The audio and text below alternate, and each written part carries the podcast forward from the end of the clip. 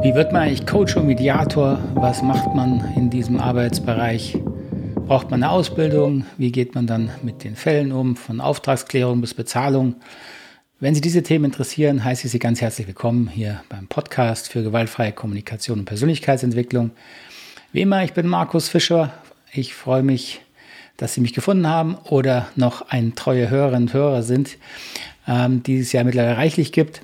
Und die möchte ich an dieser Stelle ganz besonders grüßen und Ihnen und euch ein ganz gutes und vor allem gesundes neues Jahr 2022 wünschen.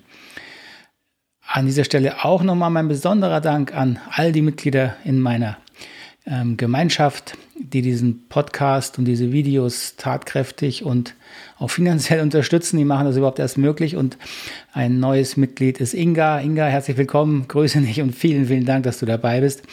Wenn Sie diese Arbeit unterstützen möchten mit einem kleinen Betrag, gehen Sie gerne auf die Seite www.knotenlösen.com und dort finden Sie die Möglichkeit. Ich habe diesen Podcast ähm, etwas umgestellt. Ich möchte, ähm, habe jetzt viele Einzelthemen bearbeitet, dann über 130 Folgen und Episoden und habe mir überlegt, ich möchte noch ein bisschen gern mehr in die Praxis reingehen und deswegen werde ich die Folgen in Zukunft zumindest vorläufig erstmal unter gewisse Themen stellen. Ähm, und das erste Thema, was ich mir einfach ausgesucht habe, ist, wie wird man eigentlich Coach und Mediator? Und dazu wird es verschiedene Unterthemen gehen, die also hier geben, die eine gewisse Reihenfolge haben, eine sinnvolle Reihenfolge hoffentlich. Also eben heute geht es erstmal um den Ausbildungsbereich. Es wird um Auftragsklärung gehen, um Bezahlung, um die Titel, dann natürlich auch nochmal um das Thema speziell gewaltfreie Kommunikation im Bereich Coaching, Mediation und Beratung um Phasen in diesen Beratungsbereichen. Auch die Unterschiede Coaching, Mediation spielen natürlich eine Rolle, wo, sich die Bereiche und gerade die Ausbildung ähm, überlappen, denke ich, und auch die Tätigkeitsimpulse äh, und die, die Art, wie man arbeitet, sehr ähnlich ist. Und so werden wir hier einen Schwung von Folgen erstmal haben zu diesem Bereich und ich hoffe, es gefällt Ihnen und euch und freue mich natürlich über Rückmeldungen. Heute also als Einstieg in diesen neuen Bereich das Thema Ausbildung. Braucht man überhaupt eine Ausbildung? Äh, dumme Frage, stell, Fragen, denken Sie vielleicht. Ähm, wer mich kennt, weiß, dass ich da in diesem Bereich ein bisschen kritisch bin. Ähm, ich glaube, man braucht als Mediator, als Trainer, als Coach, braucht man natürlich eine eigene Entwicklung. Äh, eine gewisse Reife ist, ist notwendig und sinnvoll. Und dabei ist jede Unterstützung natürlich angebracht und kann auch eine Ausbildung sehr sinnvoll sein. Nur wenn Ausbildungen sich rein auf Theorien, auf Wissen, auf Input beziehen, äh, dann glaube ich, dass das nicht ausreichend ist. Also brauchen Sie eine Ausbildung? Ja und nein.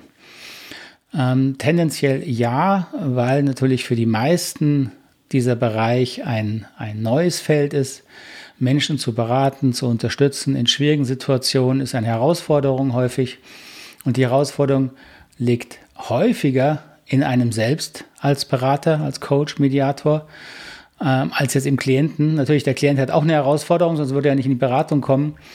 Aber man kommt eben auch mit den eigenen Konzepten und Ideen an die Grenzen und vor allen Dingen kommen häufig an Grenzen von, äh, wenn man helfen möchte und dann merkt, es geht alles nicht so einfach und schnell. Und dann wird es eben auch schwierig und deswegen ist hilfreich in dem Bereich eine Ausbildung ähm, zu erhalten und zu absolvieren, die einem eben an, dabei unterstützt, gerade schwierige Situationen mit Klienten zu bearbeiten. Jetzt denken viele, dass sie in Ausbildung vor allen Dingen Inhalte brauchen, Theorien, neue Konzepte. Und ja, sie brauchen bestimmte Konzepte, um mit Menschen sinnvoll arbeiten und sie sinnvoll beraten zu können, gleich ob im Coaching und in der Mediation. Aber diese Konzepte und Theorien haben auch ihre Grenzen. Ähm, ich will auch kurz nochmal voranschicken, warum ich hier immer so parallel Coaching, Mediation behandle. Und wir werden das, oder ich werde das im weiteren Verlauf dieser Episoden noch mal unterscheiden. Aber von der Idee her, Menschen zu unterstützen in schwierigen Situationen, gibt es eben große Überlappungsbereiche im, im Thema der Einzelberatung oder dann in der Mediation, wenn ich mehrere Menschen da sitzen habe. Natürlich gibt es Unterschiede. Ja, ein Konflikt zwischen Personen ähm, hat eine bestimmte Dynamik. ähm, hat eigene Themen, braucht auch eigene Voraussetzungen und, und Erfahrung. Aber auch Menschen haben, wenn sie allein in der Einzelberatung sind, innere Konflikte. Ja, wir haben innere Stimmen, die im Konflikt sind. Das äh, ist also manchmal gar nicht so ein großer Unterschied. Und es gibt Unterschiede, die werden wir hier auch noch eben drauf eingehen. Aber von der Haltung vor allen Dingen, wie ich mit Menschen arbeite, auch von meiner Art, wie ich empathisch versuche, mit ihnen Themen zu klären, kann ich nur sagen, ähm, unterscheidet sich meine Arbeit relativ wenig im Bereich der Mediation wie im Coaching. Natürlich gibt es dann große Schulen, ja, bestimmte Konzepte, verhaltensorientierte Konzepte, es gibt systemische Konzepte, gibt es sowohl in der Mediation wie auch im Coaching. Ähm, gibt es große Ausbildungsrichtlinien und, und ganze Schulen mit. Ist alles interessant, ist alles sinnvoll. Meine Erfahrung ist aber jetzt in über 20 Jahren Praxis, dass diese Konzepte nur dann wirklich hilfreich sind und gut funktionieren, wenn Sie sie als Coach, als Mediator wirklich auch mit Ihrer Person durchgearbeitet haben. Das heißt, wenn Sie sich auch persönlich in diesen Themen wiederfinden, ihre eigenen Themen mit dieser, mit diesen Konzepten bearbeiten und verarbeiten, weil dann passieren natürlich nochmal sehr viel persönlichere Reifungsprozesse und die sind aus meiner Erfahrung nach die wichtigeren. Das heißt, jetzt mal grundsätzlich gesagt, glaube ich, es ist ziemlich egal, welcher Schule Sie sich jetzt anschließen, Verhaltensorientierung, also vielleicht eher ähm, ähm, ähm Zielen orientiert oder systemisch orientiert, Wichtig ist, dass sie sich die Thematik zu eigen machen und wirklich durcharbeiten. Was wenig hilfreich ist, und oft habe ich es auch wirklich als schädlich erlebt, wenn sie ganz verschiedene Konzepte einfach sich ansammeln. Das äh, sehe ich immer wieder, dass Teilnehmer zwei, drei, vier verschiedene Ausbildungen haben, auch inhaltlich konzeptionell sehr unterschiedlich und die dann irgendwann innerlich auch nicht mehr gut zusammenbringen und dann nur noch äh, quasi in Methoden hin und her hüpfen, wenn sie einen Klienten vor sich sitzen haben. Ähm, und das funktioniert nicht. Das glaube ich nicht, dass es gut funktioniert. Sie müssen eine eigene Erfahrung mit ihrer Methode machen und diese innere Erfahrung, was sich dann in ihnen verändert, das gibt ihnen eine Sicherheit im Coaching, in der Mediation, dann mit den Klienten zu arbeiten. Ausbildungen kann man sehr, sehr grob in zwei Richtungen einteilen. Und ich nenne das manchmal den Unterschied zwischen Transformation und Translation oder den Unterschied zwischen vertikaler Entwicklung und horizontaler Entwicklung. Ähm, die Grundidee ist, dass Sie verstehen müssen, dass wir Menschen uns auf einer Reifeebene, auf einer Persönlichkeitsebene nicht oder wenig weiterentwickeln, wenn es nur darum geht, Informationen zu verarbeiten. Also ich kann ich mich persönlich sagen, ich habe auch äh, äh, Hochschulabschluss, habe studiert. Da ging es nicht um Themenpersönlichkeit, da ging es überhaupt nicht um mich als Mensch. Da ging es darum, dass ich Wissen angesammelt habe und dann wieder reproduziert habe. Und das nannte man dann Lernen und Entwicklung. Das ist auch eine Form von Lernen und Entwicklung und ich will das nicht als unwichtig abtun. Das hat für bestimmte Bereiche äh, seine absolute Gültigkeit und Wichtigkeit. Nur im Bereich der Beratung, des Konfliktarbeitens, der Mediation, des Coachings geht es darum, dass sie Menschen dabei helfen, schwierige persönliche Herausforderungen zu bestehen, zu verändern, zu meistern äh, mit Veränderungsprozessen umzugehen, teilweise auch mit, mit aussichtslosen äh, Situationen lernen umzugehen, mit Trauern, mit Verlust. Ähm, und in diesen Bereichen hilft ihnen Know-how und Wissen nur relativ wenig weiter. Denn was Klienten da suchen, ist zum einen natürlich auch ein Gegenüber, mit dem sie diese Themen offen und auf Augenhöhe und ganz unzensiert besprechen können. Und dafür brauchen sie eine gewisse Reife, eine gewisse Erfahrung, dass sie diese Themen überhaupt aushalten können, dass der Klient spürt, er ist damit sicher bei ihnen. Das ist jetzt mal ganz unabhängig davon, ob sie jetzt dann eine Mediation machen oder ein Coaching machen. Es braucht einfach die Fähigkeit, dass Klienten sich öffnen. Und das prüfen Klienten natürlich äh, unbewusst ab mit ihnen, ob, das, ob sie das können und passen sich denen natürlich auch an. Das heißt, wenn sie da noch nicht viel Erfahrung haben, dann werden die Klienten auch mit ihnen bestimmte Themen nicht ansprechen. Aber dann können sie ihnen eben auch nicht weiterhelfen. Das heißt, es braucht im Ausbildungssektor vor allen Dingen einen Raum, in dem sie sich persönlich weiterentwickeln können, in dem sie erwachsener werden können, reifer werden können. Was meine ich damit? Und das ist der Bereich, den wir hier als transformatives oder vertikales Lernen bezeichnen.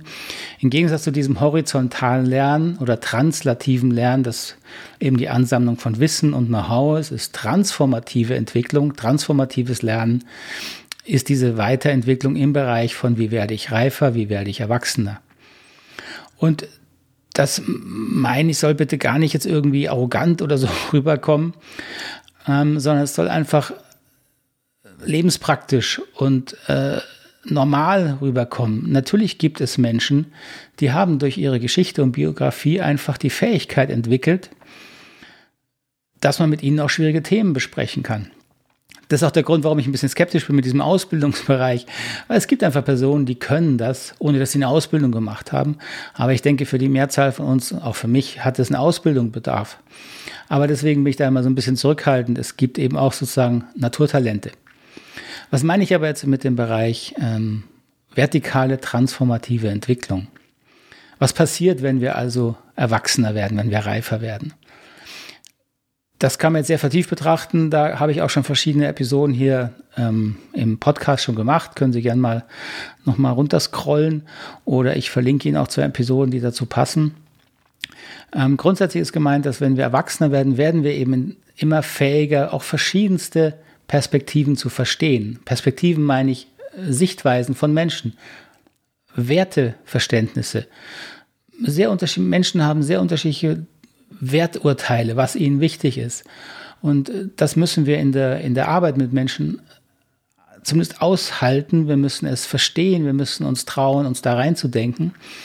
Und das meine ich mit Perspektiven erweitern. Wir müssen in, der, in die Lage kommen, immer mehr verschiedene Perspektiven verstehen zu können. Und das kann man lernen, das kann man eben vertiefen. Man kann seine Empathiefähigkeit eben dadurch vertiefen. Empathiefähigkeit geht halt nochmal ein Stück darüber hinaus, dass wir jetzt nicht nur die, die, die Theorie, das Weltbild, das Wertebild kognitiv verstehen, sondern auch auf einer emotionalen Ebene verstehen, warum es dieser Person so wichtig ist, was also emotional da mit dieser Person verbunden ist, warum die Person so dran hängt, warum unsere Klienten bestimmte emotionale Muster haben, die müssen wir erstmal verstehen, da müssen wir uns also rein denken und fühlen können und wir müssen dann die, die Klienten unterstützen können, sich da auch besser zu verstehen, weil nur was man selber besser versteht, kann man dann auch verändern. Das heißt, es braucht diese Empathiefähigkeit, die wächst auch mit dem Alter und mit der Erfahrung wir müssen in diesem Prozess lernen, mit Unvereinbarkeiten umzugehen. Ja, der Philosoph Hartmut Rose hat das ähm, Unverfügbarkeiten genannt. Unverfügbar heißt, da kommen wir an die Grenze der Kontrollfähigkeit. Wir müssen lernen, mit Endlichkeit, mit Hilflosigkeit, mit Tod umzugehen. Wir müssen äh, lernen, auszuhalten, dass wir bestimmte Dinge nicht kontrollieren und, und, und verändern können. Damit ringen natürlich auch unsere Klienten, die halten es dann oft auch nicht aus. Und wenn wir das als Coach, als Mediator auch nicht aushalten, sind wir nicht hilfreich. Wir müssen auch lernen, mit Paradoxien umzugehen. Viele, in Anführungszeichen, letzte Wahrheiten haben die Eigenschaft, dass sie paradox sind. Das heißt, sie vereinen sozusagen Gegensätze. Ja, es gibt keine Freiheit ohne Regeln. Es gibt kein Gut ohne Böse. So, das sind Gegensätze, die aber zusammengehören. Und ich muss für mich als Berater lernen, das halten zu können, ohne mich jetzt auf die eine oder andere Seite schlagen zu müssen. Das ist was, was wir nicht in jungen Jahren meistens haben. Da sind wir häufig eher klar verortet. Das ist gut, ja, das ist böse. Und wenn wir älter lernen, lernen werden, lernen wir häufig, oh, so einfach ist die Welt eben nicht. Viele Dinge sind beides, ja. Und manche Wahrheiten sind, wie gesagt, sogar paradox. Die, da finden Sie nicht die eine Lösung.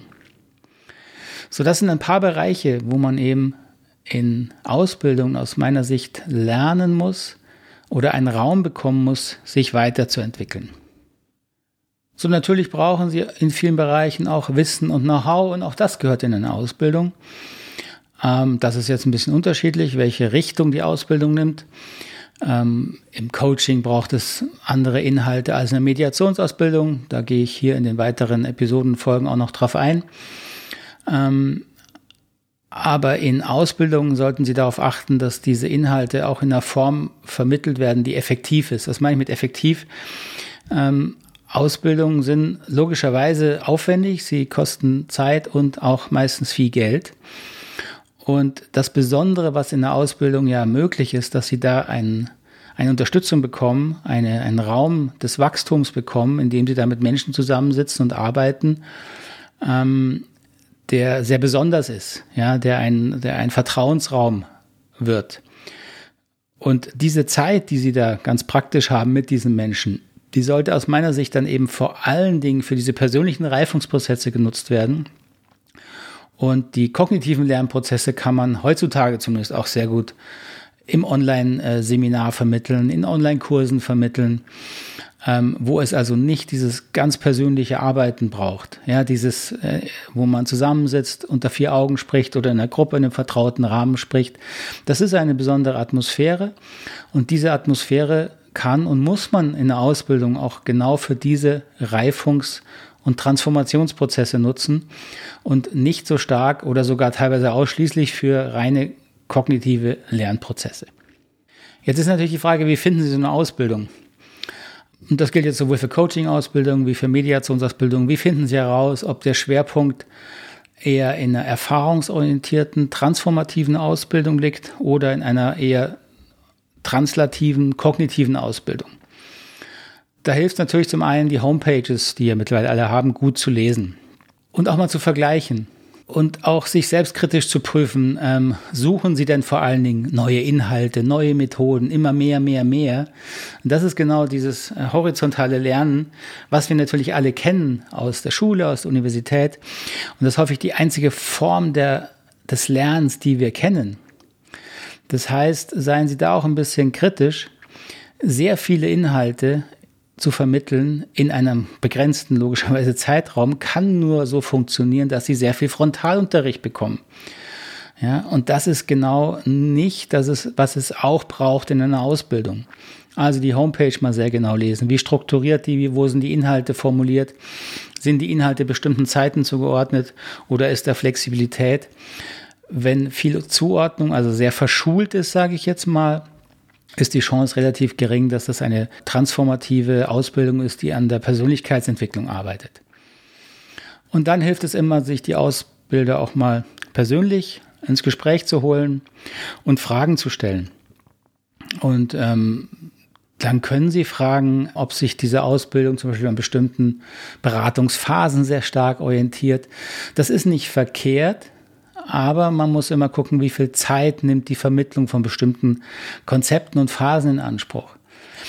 Die Erfahrung zeigt einfach, dass Beratung mit Menschen natürlich im Nachhinein betrachtet oft gewisse Phasen hat. Ja, man lernt sich kennen, man umreißt erstmal ein Thema, dann vertieft man das auch emotional. Also das kann man schon beschreiben.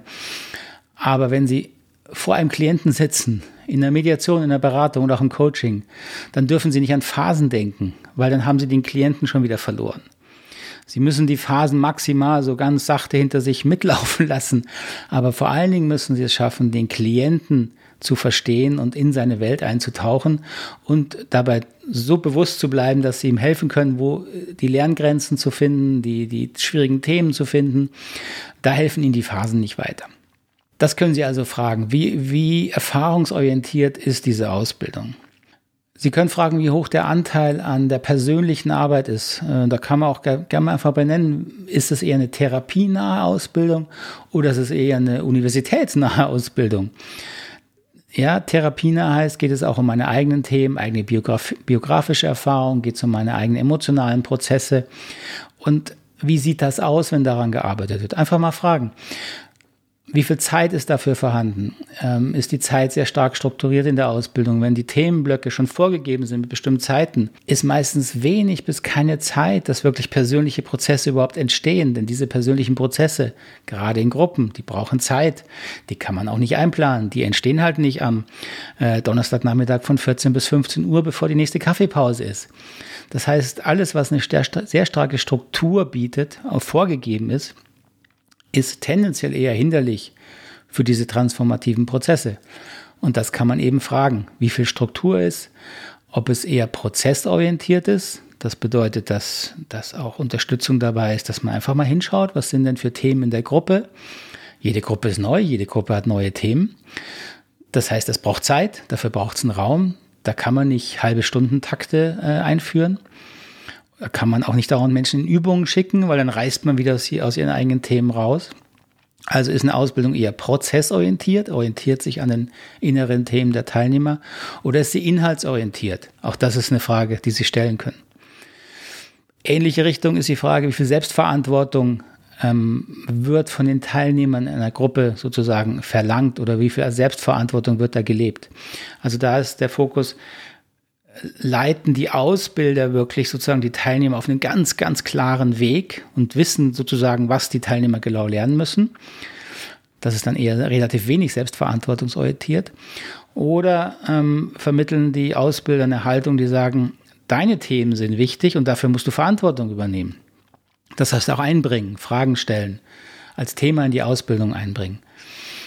Das ist ein Bereich, der natürlich eng zusammenhängt auch mit dieser prozessorientierten Ausbildung, wo also die persönlichen Themen der Ausbildung der, der Teilnehmer eine Rolle spielen.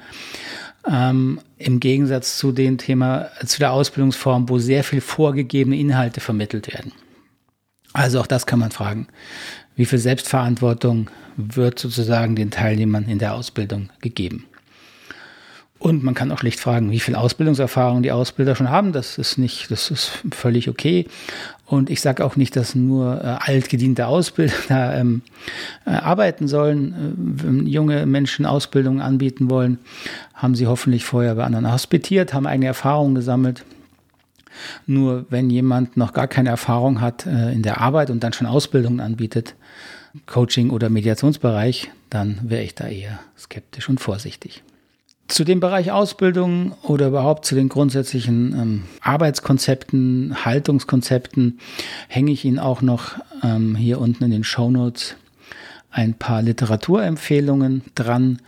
Ich muss sagen, dass ich immer noch von den Klassikern in diesem Bereich überzeugt bin. Also die Bücher von Friedemann Schulz von Thun, auch von seinem Schüler Christoph Thomann, im Bereich der Mediation bin ich absolut begeistert, empfehle ich immer noch und gehört für mich immer noch zu den wichtigsten Grundlagen. Und natürlich die Arbeit von Marshall Rosenberg, das ist das, worauf wir uns ähm, theoretisch hier beziehen und äh, berufen. Da ist aber dann eher das Thema Biografiearbeit im Zentrum und die Arbeit eben an den eigenen Themen, Gefühlen und Bedürfnissen, um da äh, Bewusstheit und Selbstverantwortung reinzubringen. So viel also mal ganz grob zu diesem Bereich Ausbildung in Coaching und Mediation. Äh, worauf muss man achten? Wie kann man da eine für sich passende Ausbildung herausfinden? Wenn Sie da Fragen zu haben, lassen Sie mich gerne wissen. Schreiben Sie mir in den Kommentaren oder Sie finden meine Kontaktdaten ähm, in den Show Notes hier unten unterhalb des Podcasts. Das war also der erste Teil in dieser neuen Reihe zur Praxisanwendung der gewaltfreien Kommunikation. Und das nächste Mal geht es um das Thema Auftragsklärung, sowohl in der Einzelberatung als auch dann in der Mediation. Was muss ich also besprechen mit den Klienten? Muss ich überhaupt etwas besprechen? Was muss ich mit ihnen besprechen, bevor sie in eine Beratung, Coaching oder Mediation kommen können? Dann bedanke ich mich für Ihre Aufmerksamkeit. Vielen Dank. Ich freue mich, wenn Sie mich hier abonnieren, weiter dabei bleiben und wir sehen und hören uns beim nächsten Mal wieder. Alles Gute, machen Sie es gut. Tschüss, Ade.